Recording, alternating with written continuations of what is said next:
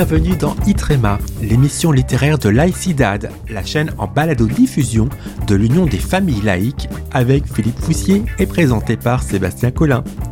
Nathalie Heinick est sociologue, directeur de recherche classe exceptionnelle au CNRS, auteur d'une quarantaine d'ouvrages traduits en une quinzaine de langues portant sur le statut d'artiste et la perception esthétique, l'art contemporain, les crises d'identité, l'épistémologie des sciences sociales et les valeurs. Elle a remporté le prix Séverine de l'Association des femmes journalistes pour État de guerre en 1996, le prix Montion de philosophie de l'Académie française pour le paradigme de l'art contemporain en 2015 et le prix Prétarque de l'essai pour des valeurs en 2017.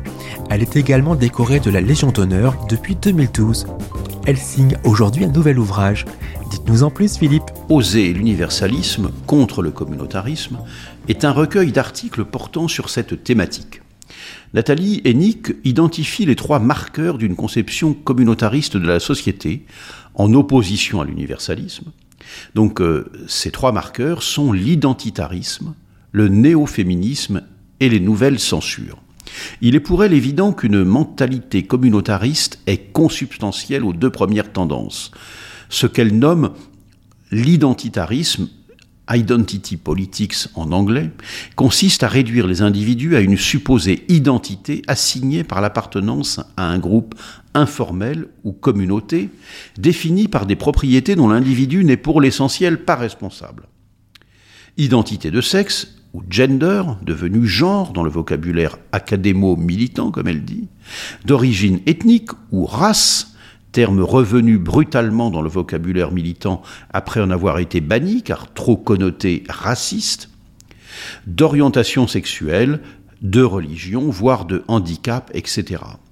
En associant ces identités, entre guillemets, à un statut de victime, étant donné les discriminations qu'elles peuvent susciter, cette mentalité, à la fois victimaire et communautariste, enferme autoritairement les individus dans des cases étanches, ne tenant pas compte des différents contextes ni de la capacité des personnes à mettre en avant tel ou tel paramètre identitaire selon les situations.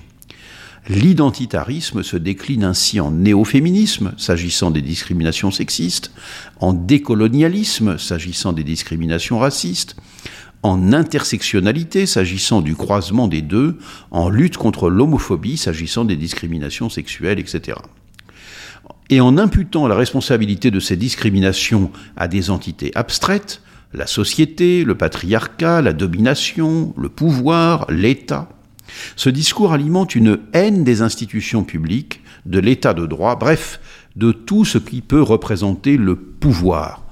La police, l'éducation nationale, les élus, etc. Lequel pouvoir est donc accusé de pratiquer un racisme systémique et plus généralement de maintenir une domination systématique qui opposerait implacablement les dominants, notamment les mâles blancs hétérosexuels, aux dominés.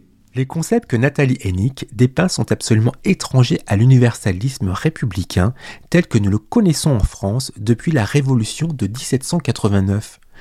D'où viennent-ils précisément et qui est à l'œuvre? Est-ce qu'il y a des agents d'un soft power?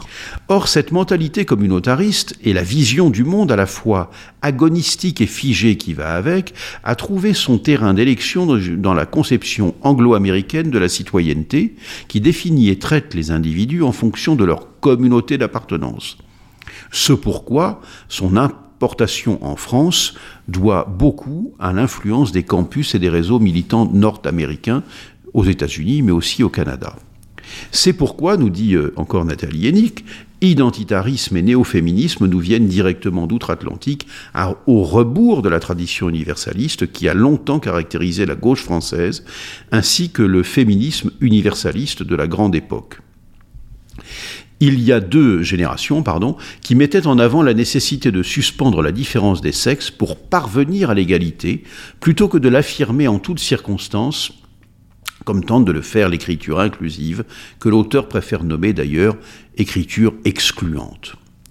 Quant à la cancel culture, elle nous vient euh, aussi, comme son nom l'indique, de la culture américaine, pour une raison simple Lorsque l'État ne peut contraindre légalement la liberté d'expression, comme c'est le cas aux États-Unis ou au Canada, alors ce sont des groupes de pression qui s'emparent du travail de censure sans aucune légitimité démocratique. Au contraire, la tradition française permet, elle, de brider légalement l'expression publique des opinions en cas de diffamation, insulte, incitation à la haine, etc.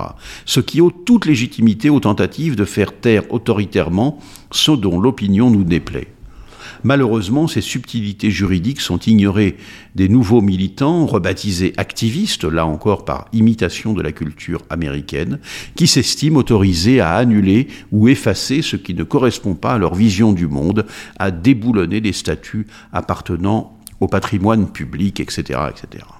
Donc là encore, nous assistons à l'importation sauvage de pratiques nord-américaines, faites à la fois d'ignorance, d'ubris et de culpabilisation à outrance, le tout sur fond de théologie de l'éveil, woke, euh, comme on dit euh, euh, couramment, à connotation fortement religieuse, nous dit encore Nathalie Hennick. Les nouvelles censures émanant des groupes de pression relèvent pour euh, l'auteur d'un totalitarisme. Elle nous dit ainsi les milices fascistes et les groupuscules nazis qui pratiquaient l'interdiction par la menace, voire la violence physique contre les personnes et contre les livres, avec les autodafés, n'étaient pas très différentes, seulement plus violentes. Que, que, que pardon, que ces nouveaux militants, tellement persuadés de porter la vérité du monde, qu'ils ne voient pas la filiation autoritariste de leur comportement, qu'ils refusent d'admettre qu'ils pratiquent la censure de fait, et que le monde qu'ils voudraient nous imposer est à l'opposé de la délibération démocratique, de la prise en compte de la diversité des contextes, de la notion même de liberté d'expression. Comme il semble assez ignare en matière de culture historique, nous dit encore Nathalie Hennick, on peut les considérer comme des monsieur Jourdain du totalitarisme. Ils font du fascisme sans le savoir, voire pour certains en, brandissant leurs convictions antifa, antifascistes, pour mieux exaucer leur désir de toute puissance sur autrui.